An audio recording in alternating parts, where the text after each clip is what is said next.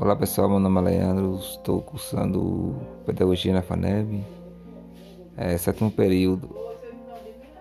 Só para lembrar que eu conto aqui minha história de vida. Eu passei cinco anos na primeira série e era difícil para mim, por causa que eu morava no Belém e lá era muito difícil para mover. E todos os dias de manhãzinha eu ia para a escola de jumenta, que era muito distante da minha casa para a escola. Fazia chuva, fazia sol e eu nessa rotina. Porém, eu desistia no meio do ano, quando acontecia algo comigo.